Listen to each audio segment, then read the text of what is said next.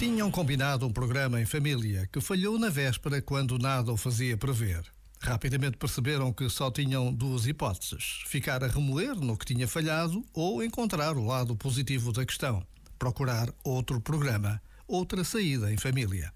Optaram pela segunda possibilidade e, quando deram por isso, estavam a passear, atentos uns aos outros. Os nossos dias são feitos de escolhas e escolher o lado positivo do que nos acontece é sempre a melhor opção. Por vezes, basta a pausa de um minuto para reconhecermos que todos passamos pelo mesmo, que todos podemos optar pelo outro lado de qualquer contrariedade. Já agora, vale a pena pensar nisto. Este momento está disponível em podcast no site e na app.